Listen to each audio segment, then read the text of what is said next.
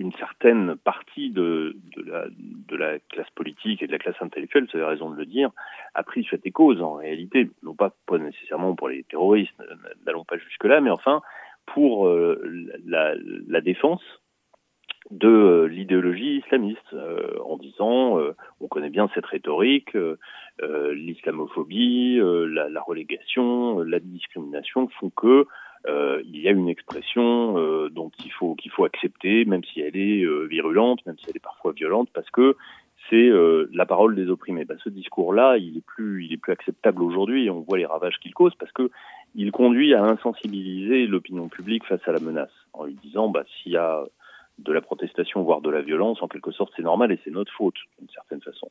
Et ça, c'est une, une, rhétorique qui est complètement perverse. Et non seulement ça, mais en plus, on sait qu'elle est fausse. On sait que c'est pas comme ça que se, que construit ni, ni que se propage euh, l'islamisme. Donc oui, effectivement, on ne peut pas rester dans le en même temps sur le discours euh, euh un, constamment. Et il faut à un moment donné nommer les responsabilités, nommer ceux qui euh, propagent cette, cette idéologie ou bien qui la laissent se propager. Parce qu'au fond, ça fait partie du problème et quand on voit en effet certains discours qui sont tenus dans les universités, par exemple, ou dans certains médias, euh, qui minimise la, la, la, réalité et la dangerosité de l'islamisme. Oui, effectivement, il y a aussi un problème à ce niveau-là. Donc, c'est pas seulement leur, euh, leur, leur virulence, je parle des islamistes, c'est aussi nos faiblesses, notre faiblesse en tant que communauté nationale et en tant que, notamment, structure publique par rapport à ça qu'il s'agit de remettre en cause.